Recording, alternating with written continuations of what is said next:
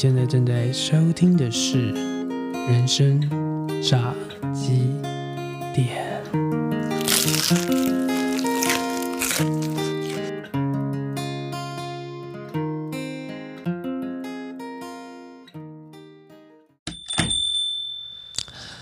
来到人生炸鸡店，我是炸鸡店的店长阿威。今天来到我们节目的大来宾是我年轻时的偶像，好像搞得他很老，其实他没有很老，只是他很小就开始上电视节目。让我们欢迎厉害的魔术师兼老板兼主兼这个厉害的讲师蒋浩老师。我们没有罐头这个那个音效，耶耶！好，所以大家好，我是魔术师蒋浩。耶！欢迎蒋浩老师来到我们的炸鸡店坐坐。对啊，那在七月份的时候，老师也开了一个呃厉害的线上课程，我也有报名，所以很期待。对，那其实蒋浩老师呢，从几岁就开始变魔术了？二十？我从二十二十岁开始变魔术。哦，是谁带你走入这个世界的？谁带我走路？哦？还是你看那个电视或网络上面？不是，我的。走入魔术这条路的路非常坎坷，对，感觉要讲一个会 掉眼泪的故事。没有，很坎坷，是因为当时啊，其实，呃，那一年我二十岁，嗯，然后牵着当时的女朋友，嗯嗯，牵着初恋，走在通化夜市，通化夜市，嗯，然后在夜市里头碰到的不是在卖魔术道具的人，哦，是碰到有一组人摆了一张桌子。然后拿三张扑克牌在那边丢来丢去，然后旁边就围了一群人开始下注 啊，在赌博，在赌博，对，就真的是拿五百拿一千压在桌上，压哪一张？对，压哪一张是红色的，嗯，然后两张是黑色的，压中了他，你压多少他就赔多少给你。哇！然后我就站在旁边看呢，我就觉得我一定看得出来，嗯，然后看了两把，我就掏出口袋的钱。要下注了，对，然后下完以后，当然就输啦。哦，嗯，然后 他有限制人数吗？还是每个人都可以下？没有。后来我发现旁边的那一些，大部分都是他们自己人。哦，哇，就是他们在塞好这个情境，对，然后就是等着那个肥羊上门，啊然后被宰。对，那他甚至到后来还把那个扑克牌的角折起来，嗯，就是你看到有一张角翘起来，你就觉得。一定是他，一定是他，然后一千块就放下去就不见了。哇，对，老千呐，这些人，对，就是碰到老千。那那时候我就很不服输，我就身上钱输完了，鼻子摸一摸，然后就牵着女朋友就离开了。嗯，然后我还问他说：“嗯，我觉得不对耶，你身上还有没有钱借我？我们再回去找他。”想翻盘，对，结果回去人都不见了啊。嗯，哇，然后人都不见以后，我就想。每天回家就睡不着啊！到底是为什么？为什么会这样子？而且人都不见了。那后来我就想办法去查资料，可是查不到。嗯，因为你现在就算现在这个年代网络这么发达，你上网查老千的资料，你也查不他到。真的，因为他们是非常低调的，然后他们有自己的社群，他绝对不会让这些轻易的被公开在一般人面前。可是我就找到说，哎，魔术。有类似的方法可以做到一样的事情，是对。那我就跑去魔术道具店，然后就又花了一堆钱，了解说哦，原来魔术怎么做到类似的事情。你买三张牌的道具吗？有，买了好多道具，然后就花了很多钱，接着就开始呃意外的认识其他的魔术师，走上这条路。嗯，对。我记得。那个时候的模具魔术道具店还蛮风行的。对啊，就会很多学生去，就很像现在桌游店的感觉。没有，那可能是你那个年代，不是我那个年代。哦，对，我都听爷爷跟我讲。对啊，因为那时候就是真的还很蛮帅的，而且因为当时就是综艺大哥大的节目，嗯，对啊，就就是有在推魔术，然后后来还有你说有参与当评审制作大魔镜的节目，就学生看了都会觉得哦，好想在学校成立一个魔术社。嗯，然后像我们当时名传就是有一个。算我的学妹吧，她就很想要弄一个魔术社，然后她就去申请了，嗯，对吧？也因此我才有机会加入魔术社，嗯。所以其实，在当时我就是大家他们就是放学就会往道具店跑的那一种，嗯。然后我就就觉得嗯，那个年代真的是一个，就是魔术在台湾很盛行，对对啊，而且其实那时候 YouTube 都还没有开始流传一些影片或什么之类，对啊，我们就是只能用很少一些资讯，然后就会觉得哇，很崇拜，就是。觉得我们去看，我比如说我们那时候去看东吴的惩罚的时候，就觉得哇，他们学校感觉走在领先我们五年的感觉，就觉得哇，他们一定有大师在后面栽培他们。就这些学生怎么可以搞得这么专业？感觉对，这么专业。对啊，所以你一开始就是比较喜欢近距离的魔术，还是舞台型的？一开始其实我最早接触魔术的时候，当然也是近距离的一些魔术嘛。那开始做职业魔术师的时候，其实我就接触的是舞台，因为我算误打误撞，我就在那个年代我就认识了其他的职业魔术师，对，那开始去做他们的助理，然后他就跟我签约，对，结果我就误打误撞的就开始做接秀、接表演，嗯，所以跟你以前学的东西不一样。呃，不太一样，因为在舞台上面的表演跟接秀的时候，我们需要面对观众，他们可能都在吃饭、喝酒、聊天，对，不是那么想理你。那怎么样去抓住他们的吸引力跟注意力，去做所谓的控场，让他们想要看你的表演？不然业主下次就觉得。这个像一个背景的感觉，就这个很菜，对，就是下次就不要再请他了，因为没有人要看嘛。残酷舞台，对，就是在外面就是这样子啊。其实当时很很崎岖啦，这个过程，因为我碰到的。碰到当时签约我的魔术师嘛，对我第一张合约签了十年，还还有在业界吗？他还在业界，还在。好，那我们就不公布他名字了。对，不要不要不要不要公布。好，我们等下关麦之后再讲。好。就所以那时候第一张合约我就签了十年，因为他就告诉我说，他就告诉我说，嗯，就是。当时因为我我其实二十岁才刚学魔术没多久，对，然后就碰到他了。那我就很单纯，我只是想说，哎，那代表接下来十年我都会有工作啊。然后我就签了，我也没有给家人看过，也什么都没有，就就签了。对，可是签了以后就发现这是错误的开始。嗯，因为以前呢会觉得当魔术这条路一定很好赚，是因为去当他的助理。一天就可以有三千块，当助理哦，哇，其实很多哎。对，当助理就是你可能只是帮他拿拿东西，帮他什么的，递递道具就有三千块。可是后来发现签给他之后，也是拿三千块，然后做的事情加倍，不止。就是哎，以前是做助理嘛，后来变成我要在台上表演，我要做完所有的东西，所有的事情，可是我还是拿三千块，哇。但我们的合约是讲好说是三七抽，结果到最后应该是他拿三成，我拿七成，到最后是我拿三千，他拿剩下。哇！但他就只会跟我说一个，嗯，你不要，好，那还有别人等着要啊啊！情绪勒索，那就呃就没办法，所以我。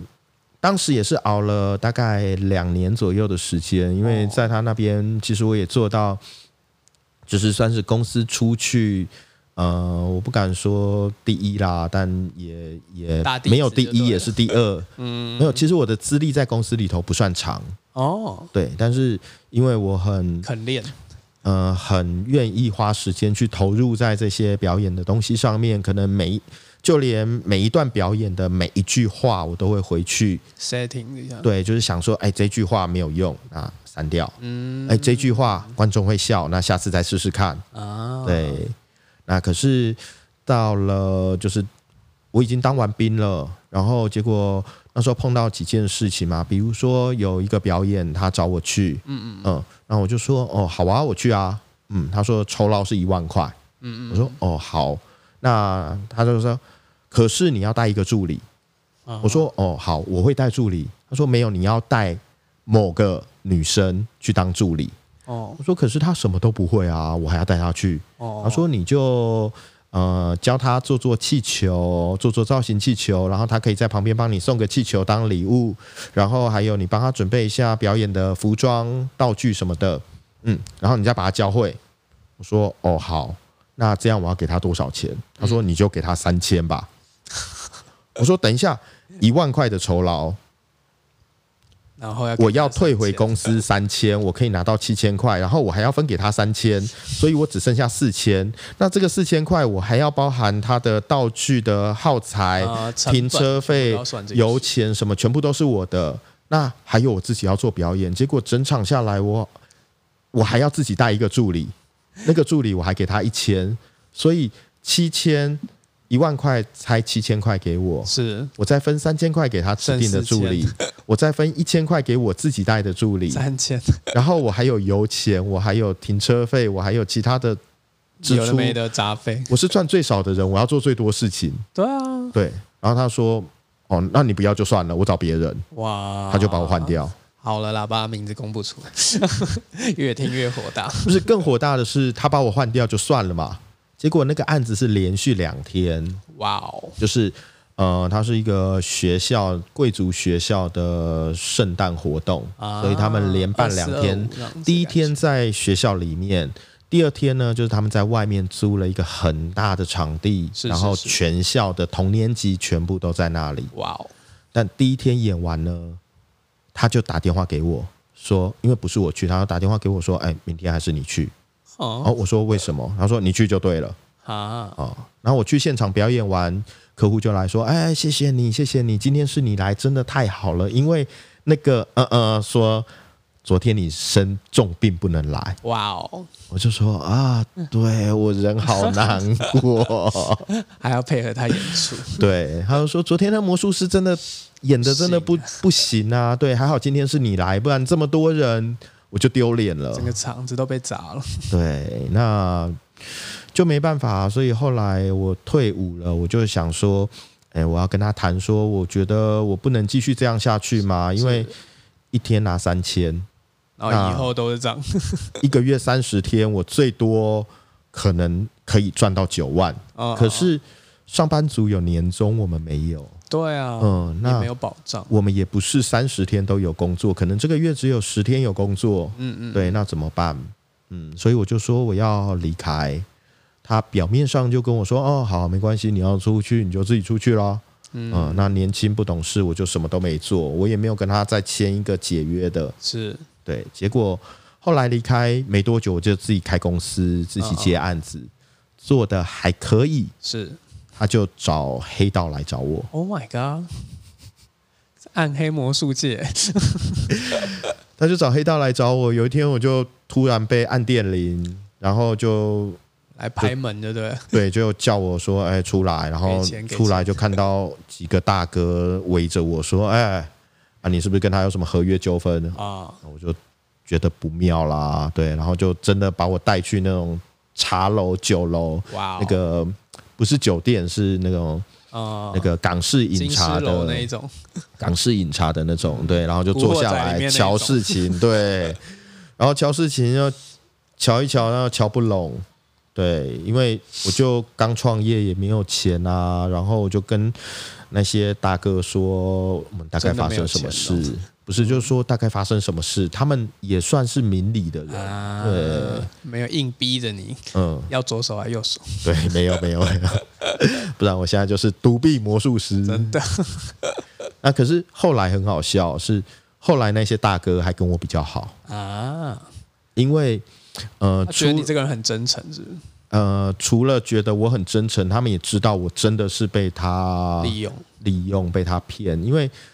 找大哥出来瞧事情，还是要付人家钱嘛？是，他们那时候好像出来七个还八个人，哇，也是大阵仗。对，整天下来好像弄了一整天，好像才给人家一万块还两万块。哇，因为后来是一样，后来是大哥跑来跟我抱怨，他说：“哎，他叫我发小弟来，结果还要叫我出钱，还要拆。”就是后来大哥跟我抱怨说：“哎，你知道那我们来这样子弄一整天，他才给我多少钱啊？什么什么什么的？对，那把我们当什么？”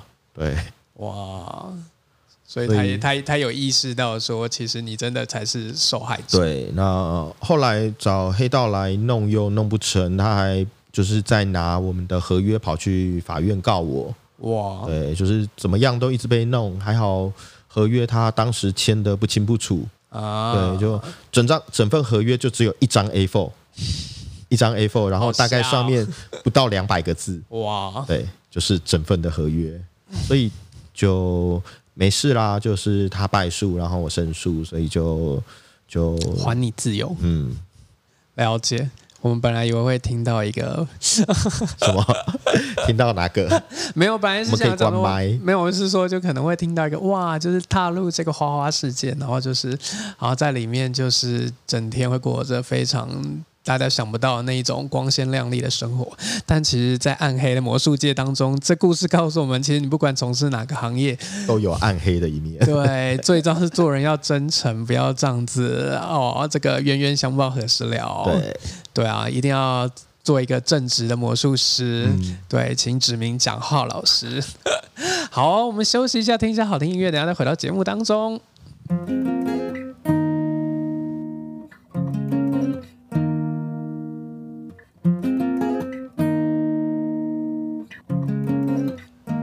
欢迎回到人生炸鸡店，我是店长阿威。今天您点餐了吗？我们为您请到的是非常厉害的一个大厨，他能够将神奇的道具料理的非常让人啧啧称奇的蒋浩魔术师。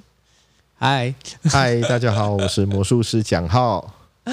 对，刚刚我们听了非常离奇的暗黑魔术界的故事，我们想来来一点光明面的世界。好哦，对啊，因为我一开始对魔术很有感觉，除了看电视节目之外，应该就当时看电影都会觉得哦，顶尖对决啊，或者是我是有经历过那个看过网络上面一些大卫考伯菲的影片啊，对啊，这种把长城变不见啊，没有没有，长城没有变不见，它是穿越长城，穿越长城，然后把那个嗯自由 女神。变不见。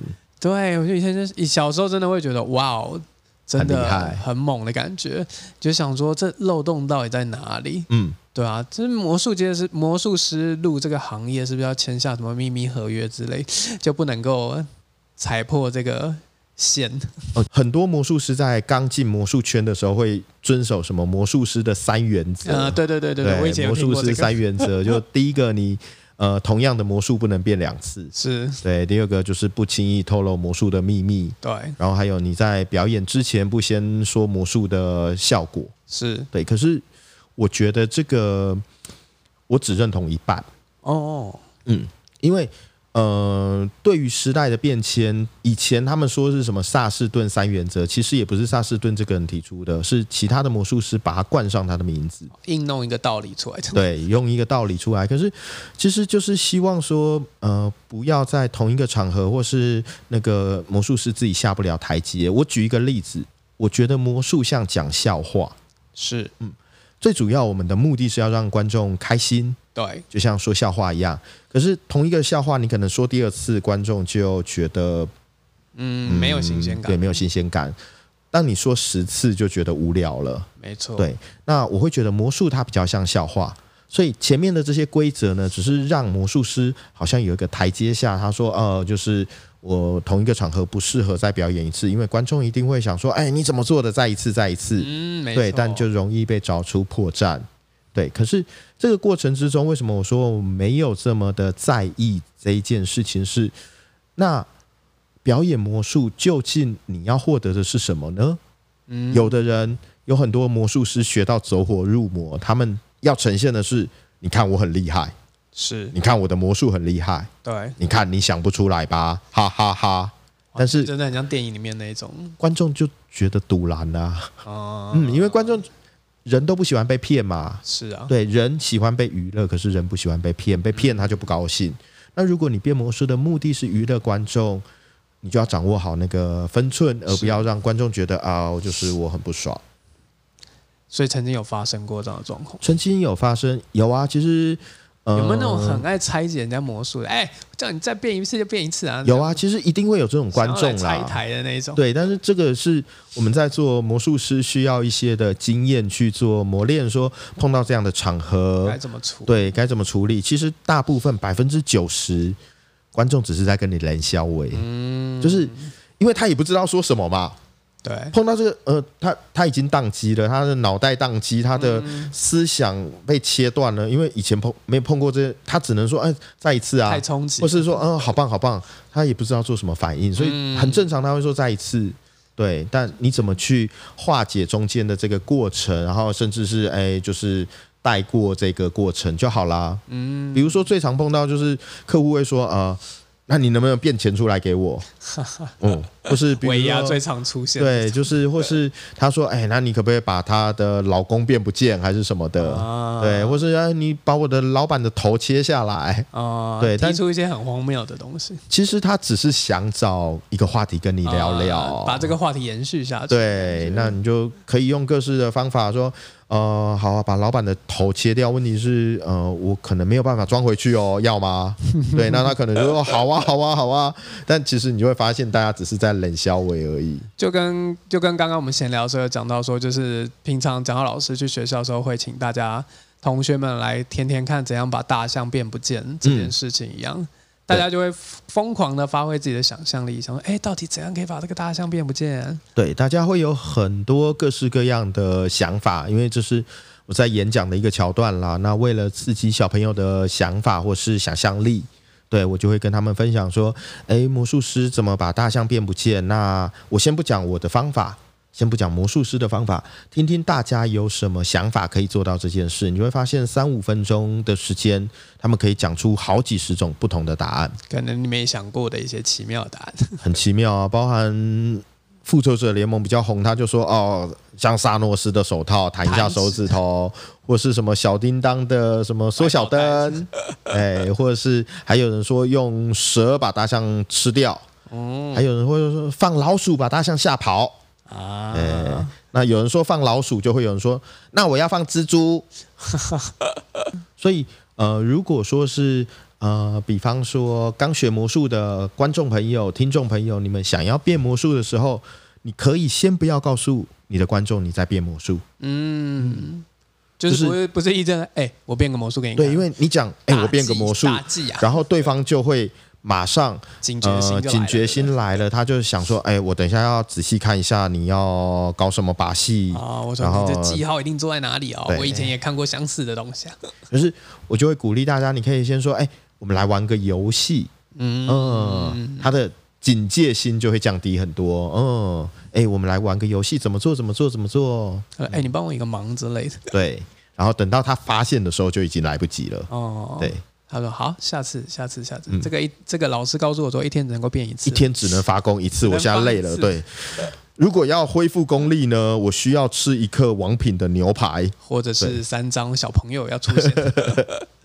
对啊，以前我们就我们就请一个魔术师来，然后他就是表演那个把。”钉子吸到鼻子里面，然后大家一直跟他说：“哎，再吸再吸。”他说：“不行，我一天只能吸三根，我现在里面已经有点中暑的感觉，已经有点中毒了。我再吸下去，我会死掉。”然后下一次、下次、下一届，就是你们要表演的时候再叫我来。其实等到下一次，观众大概也都忘记了，对，只是有什么样的方法，我们去顺过那个尴尬的当下而已。对啊，就跟我们这一次在那个宪哥的那边的说书的课程一样，嗯，对吧？蒋浩老师帮我们挑了一本叫做《让老老板老板的五堂魔术课》。对，那这本书呢，就是蒋浩老师有点像是引导他开启魔术天赋的一个指南的感觉，嗯。在这本书当中，他上次也有在课堂上面跟我们分享一些，我觉得也可以跟听众们讲一下，就你对这本书当中给你最大的启发。这本书哦，这本书其实我觉得他写的真的非常的棒，因为我大概看了有超过二十次，而且不是为了说书，我就是每隔可能几个月，我就会拿起来再翻一翻。嗯，就每当你可能又。不一样的感觉跟心境的时候，再回去看的时候，对，也会有新的这个得到跟看见。对，没错。那甚至我连原文的版本都看了两次。哇哦，对，因为它是翻译书，没有没有没有，边看就是哎，因为。对书本来有印象，对对对，就会对照看，然后再用 Google 的翻译。我英文很烂的，真的假的？真的，我英文超烂。因为大家会想说，魔术师是不是就是每个人都要去世界巡回啊什么之类？拉斯维加斯，我以前都觉得魔术师是不是都住在拉斯维加斯？没有没有没有，就是 always 每天眼睛睁开就是秀场，我们就住在公寓里头而已。对啊，其实以前小时候会想说要去呃拉斯维加斯或是这些的地方，好像做驻场的表演。可是后来后来不知道是年纪大了还是什么，就是心境上体力的心境上会有一些转变。比如像呃，如果要我在一个地方固定在一个地方，然后演一模一样的东西，演一模一样的东西，每天日复一日，我会觉得闷。嗯，对，就变成像打卡上班，对，就很像打卡上班一样，然后做一样的事情。对，那我也看过很多魔术师做做这样子的工作，做这样的秀，到最后你就发现去看他的表演，他没有灵魂。他就好像只是上台去完成了这件事情，他不是真的 enjoy 在这个工作里面。嗯，变成像那种搜狗百货九点到的时候就嘟嘟嘟，然后他们就出来唱唱歌，然后又回去。对，小人偶的感觉。嗯，而且就像呃学校的老师，你每天在上课，你可能都还有寒暑假可以休息充电。对，甚至是你带的学生可能会毕业，又换一批新的学生。对，都是不同的一个调整跟充电啦。至少还有个周期在。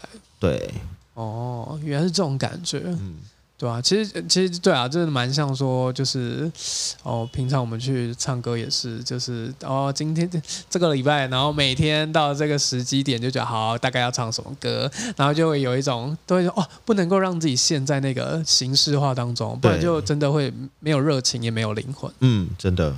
对啊，那后来呃，是二零零。六年的时候吗？开始开那个你属于你的公司。二零零六，差不多对，二零零六。哦，对啊，那后来怎么会想要就是自己当老板？自己当老板其实是就从前公司离开的时候就发现。没听上一段节目的，赶快回去听一下，补听一下，补一下进度。就从前公司离开就发现，哎，我刚毕业刚退伍，好像也不会做什么事情，就就。做表演好像还行啦，那就自己想说，哎，那要开始接案子嘛，要接表演嘛，那好像要有个公司比较像样，不然不然对方也很难有信任感。对，就是没有信任感，那对方不会请我，所以就就开公司了。那当老板跟当表演者有什么不一样吗？我很不一样，嗯，对，当表演者很快乐啊，就是对，好像这样讲就是在说当当老板不快乐。哦，我听说老板都没有很快乐，老板的快乐是另外一种啊，成就感啊，或者自己有学习到新的东西的感觉。对你可能也访问了不少老板，对，对啊，我觉得心态蛮重要的，嗯，因为当。做表演这件事的时候，就是哎，我可以做自己想要做的事情，想要做的表演，甚至我可以说啊，那这个表演我不想接，我不想要做，对，或者这个客户我不喜欢。可是当自己做老板之后，就要考量很多层面啊，比如说付不付得出员工的薪水啊，付不付得出房租、水电啊，甚至是。那有这么多的条件，外在条件的时候，就要考虑。那有一些的案子，我们是不是还是得接？是是是，对。所以当老板，唉，OK，好，喝一杯，喝一杯。好。对啊，那我觉得其实呃，要研发，要研发一个魔术新的，对魔术新的秀，嗯，对啊，对一般人来说，可能他们没有经历过这样的历程，嗯。对啊，他大概会经历一个怎样的 SOP 的过程？如何把你脑中的一些 idea 跟想法，然后真的具体化的展现出来？好，呃，我不确定别人是怎么做，我不确定别的魔术师是怎么做的。对，我跟大家分享一下。我的方法呢是这样：先决定我们要呈现什么结果。嗯，对。但我觉得这个它。非常的重要，就是比如说，我拿一个大家比较熟、耳熟能详的，就是像大卫把自由女神消失不见嘛。对，我一定是先决定我要做到什么效果，嗯我要消失自由女神，所以我再来去找怎么做的方法。嗯，而不是哎，我现在手边有一个道具可以消失自由女神，嗯，那我再来表演这个魔术试试看。对，或是像大卫。当时穿越万里长城，他一定是先想说：“哎，我要做到这件事情，要让大家感受到这样子。嗯，我要穿越万里长城，我要做到这件事，所以开始去想，那我怎么做到这个方法？我可以做各式各样不同的尝试，然后去做到，对，让观众觉得，哎，这件事真的发生了。嗯，对，就像平常讲老师总是会勉励同学们，就是先看这个。”结果从结果去找方法嘛，嗯，对，就是呃，如果说去做一些校园或是企业的演讲，我常跟大家说的就是，呃，魔术教会我最重要的一件事情呢，就是从结果去找方法。嗯。对啊，我觉得这个思维模式也很值得大家思考哎，嗯，对啊，有时候不是只是说哦，我这过程不顺啊，或者是好，我的际遇就是这样，就像当初蒋老师遇到一个不能够讲名字的一个给他签约的一个业主，对啊，其实是可以说好啊，这圈子很烂啊，或者是好，就是大概就是这样子啊，然后就就开始抱怨或什么之类，对，但其实。回归到原点，其实是蛮希望可以呈现这个效果在观众的面前。我觉得就找到自己的热情跟自己的使命感在这边。对对啊，所以就是好啊。那如果签约这条路不顺，那自己就试着出来，就是走一条新的路给大家看。没错，这条有诚信的老板，这条行不通，我们就换一条嘛。对，所以有很多条路，有很多种方法，都可以去到我们想要设定的目标跟结果。嗯嗯，呃，今年二零二零年的时候，蒋浩老师也将他这个经验以及在业界当中所学习到的以及累积的经验，把它变成一个不是只是在魔术界的人可以学习的东西，而且便是职场社交当中也可以来聆听的课程哦。那我们休息一下，等下回到节目当中，请蒋浩老师跟我们分享一下。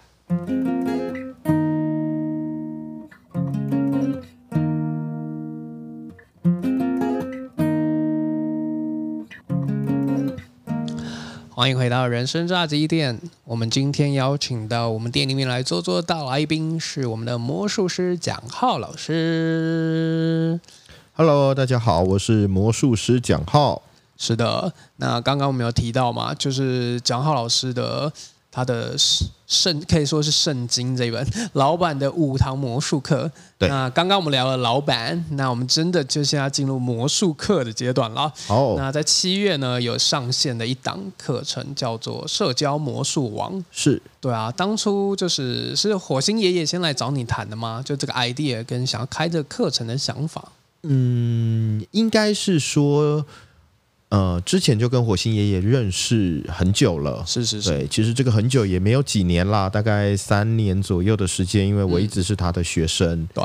对，那他也有跟我聊过说，哎，他去大陆开的直播的课程，然后再回台湾做这个线上直播的课，嗯，那有聊到这些过程，后来呢，就是呃，他也有问说，哎，就是有没有这个，比如说我们有一些其他的想法还是什么的。对，那哎，我听了就觉得很有趣，嗯，对我就说，哎，对我可以做一些的魔术上面的规划，我就丢了一个简单的课程大纲给爷爷。懂，嗯，就有一次聚餐之后，那一次我是跟爷爷还有东明老师三个一起去吃饭，吃完然后我就哎想说，哎，那可以我就丢课程大纲。可是当时的课程大纲其实也不是也不是社交魔术，嗯嗯。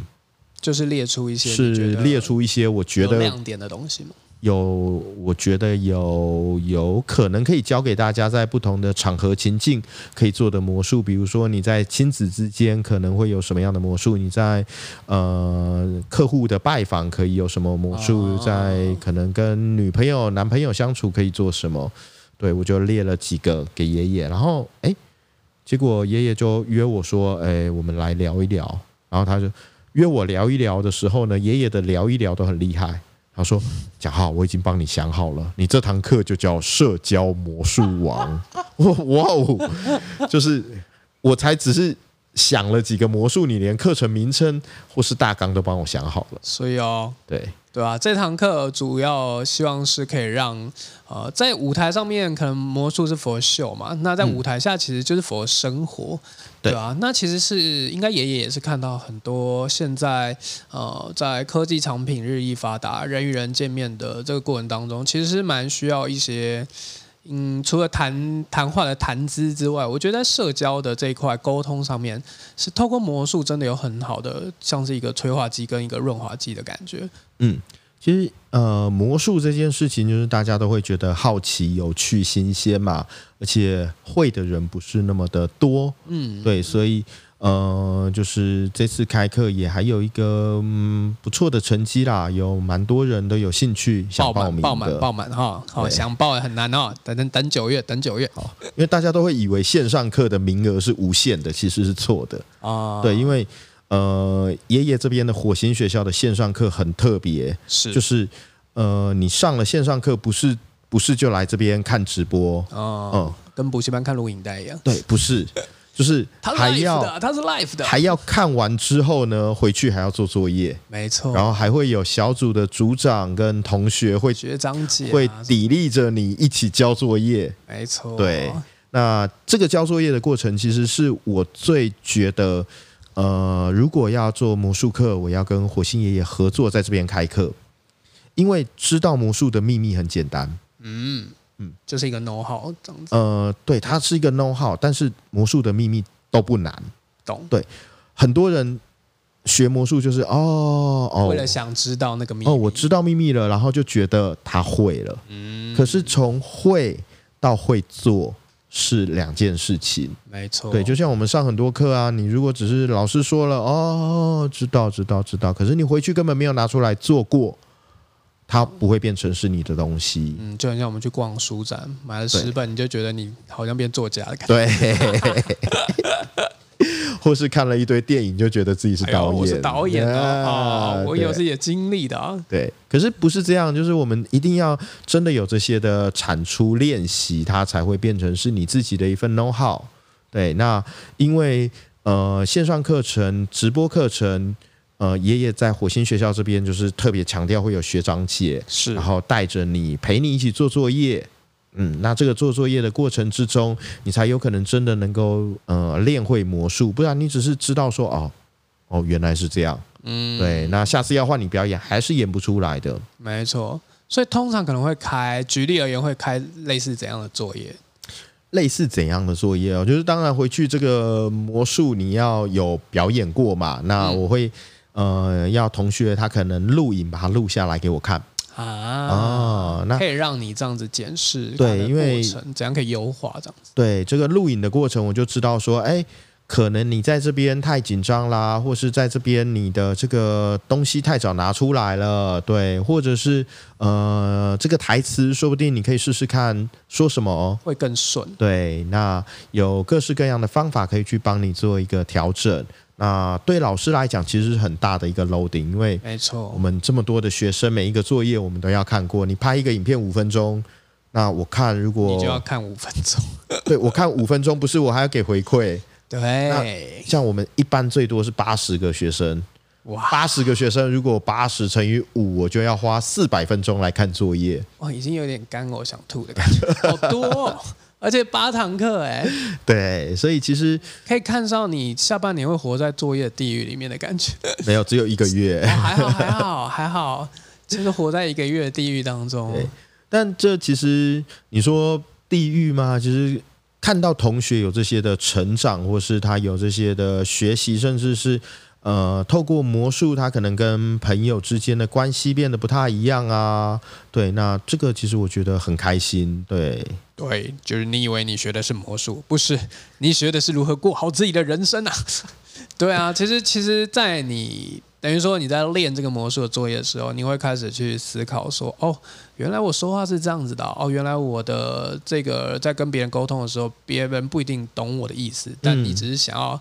赶快呈现出来这个感觉，然后就会做到跟老师一模一样的效果。嗯，但其实老师的那些自然而然背后，都是付出了百分之两百的努力，让他看起来很自然的。对，其实呃，就像我自己在练习魔术的时候，甚至我们每一句的台词都反复的琢磨，说：哎，我讲这句话，今天观众没有给我反应，那最多我可能再试一次，找不同的观众，发现哦，可能是这句话有问题。对，那下一次我是不是就要换一个台词？对，嗯，不是观众的问题，是这句话或许用别的方法讲会更勾到大家。对，就像比方说，我举一个例子啦，大家一定可能看过魔术表演，或是呃，魔术师跟你说：“来，我这边有一副扑克牌，帮我检查一下是没有问题的扑克牌。”这句话就有问题了。是对，因为你告诉观众说这副扑克牌没有问题，你帮我检查一下。如果真的没有问题，干嘛还要检查呢？自相矛盾。对，就是这往往是我们自己可能会在潜意识里头会流露出来的一些表现。我们害怕人家不认同，或者害怕人家否定我们的的这些行为的时候，会不自觉说出这些话来。嗯，对。而且我觉得，其实我像我之前学魔术的时候，我觉得如果你要让对方觉得。跟你很信任，或者他真的很佩服、很 enjoy 在你的表演里面的时候，其实你真的要对自己的表演很有自信，然后很坚定的带领他往一个方向走。你只要中间有一些模棱两可或者是心虚的感觉，他马上就会觉得哦，好像你自己也就是有点心虚的感觉，他就很难进入你的情境当中。嗯，对啊，我觉得这也是可以在磨练我们社交的这时候非常好用的一个方法。没错啊，没错。对啊，那在这八堂课当中啊，我觉得其实每一堂课都有它针对的主题跟 TA 的部分。嗯，对啊。那我们觉得，呃，我觉得啦，就是针对最普遍的职场上班族，对吧？你可能到一个新的环境当中的时候，大家都会有递名片的经验嘛。嗯，对对对。如这样这样的情境之下，就是大家也知道递名片，就是在这个时代当中加个 line 还比较快。对啊，怎样可以让这样子的事情变得更加有趣嘞？好像是呃，所以我们就有一堂课会设计，比如说你可以用名片来做什么样的魔术，因为大家拿到名片都觉得就是就是一个形式嘛，一张纸嘛，甚至很多人拿到名片回去，像我自己，我不知道大家是不是啦，我就呃有一个盒子放了一大堆的名片，对，但是下次再找出来，你根本也不记得这个人是谁啊。对，上面没照片。上面呃，有的人会放照片，有的人不会放照片。对，但是我们就是对这个人就是没有印象了。你真的想跟他有互动联络的，你可能会加个 Line 或是呃加个脸书还是什么的。对，那我们就会教他，比如说名片的魔术。是，嗯。用名片，你可能可以让名片飞在空中啊，或是从名片里头变出钱来啊。嗯，那观众就会对你留下一些不一样的印象。是，嗯，其实第一印象蛮重要的。对，那有了好的印象，后面当然你可以再去做第二步、第三步。可是如果就连第一步都没有，后面就没机会。对啊，对啊，我觉得就是这个方向是可以让很多。对于社交苦手的人呢，可以来去参考一下，对吧？目前才会就是很爆班的感觉，对吧？希望蒋浩老师在七月份可以好好的回粉。其实我们都把直播课已经当做是一个直播的线上直播的节目在做一样，嗯，对。它的规格整个不是那种只是单单可能就是在房间里面随便。那我们也在房间里啦。是啊，就是对它里面的那个规格是可以让大家觉得说他们真的很用心在这个。我上次有去检查过，有有检查过，对现场真的很用心。检查的时候，呃，政委来检查的时候还只有看到一半。嗯，对我们后来又加装了很多的设备，包含用多机的直播，对，画面还会切换。嗯，对，然后。还有又添购了一些录影机的设备啊什么的，对，甚至连电脑主机都搬进去了。哇，对，不是用笔电在直播，我们是拿主机在直播的。哇，大家可以看到诚意满满，真的。其实如果啦，如果啦，业界有其他的伙伴想要来一个创新的课程，真的也可以参考。这个蒋浩老师他们很用心的想要，不是只是做一堂线上学习课程，就是不止还有直播，然后可以跟大家很近距离的互动。至少在那个当下，你不是说在放空啊，你是真的有进入他们想要教你的那个 temple 当中。然后最重要是这个，我觉得课后作业是最大的一个亮点呢，对啊，因为他不是不负责任说好，我今天教完了，那你不会是你家的事哦。不是，我们是真的很希望，就是大家真的有学到东西，然后甚至是真的，不管说这个模式出来的效果到底好不好，重点是你在这过程当中是不是有透过这个魔术，然后让自己的生活真的有改善，或是真的可以拿出去跟人家分享。嗯，对啊，因为我们以前也是这样，我们就自己社里面练一练，就觉得哎呦哎呦不错不错。好啊，今天我真的要去跟一个我陌生人，我朋友的朋友，他哎啊，你不在学魔术，变一下变一下啊。会害怕，又是一个新的挑战。对对，可是就是呃，如果你只是自己学一学，然后出去，呃，你就会想说，嗯嗯，好，下一次，嗯，下一次，我下一次再做，踩刹车的感觉。对，可是当今天有一群人陪着你，然后哎，需要交作业，需要去做这件事。对，其实这才是我们最大透过学习上面可以获得的一个成长跟成果啦。是，没错。就像我们在外面上很多课程，如果没有老师逼我们交作业，没有产出，对我们今天也还是一个就把知识放在那边。对，对啊，希望真的在。七月份现在是已经有点赶了啊，大家可能这个不一定有规划到，但没关系啊，九月很快就会再有下一班，对啊，那蛮希望大家真的，如果你觉得自己在社交这方面一直无法切入，或者是你在寻找一些新的管道、新的途径，要崭新，让自己有一个耳目一新的感觉的话。就像爷爷的文案里面写的，怎样从叹大气啊变成超人气？嗯，非常推荐大家可以来上我们蒋浩老师的社交魔术王。社交魔术王，谢谢呀！希望换你来称王啊！我们这个感谢大家在今天当中可以收听这一题的节目，那也希望大家可以多多的关注蒋浩老师的粉丝页，然后还有未来的课程，可以。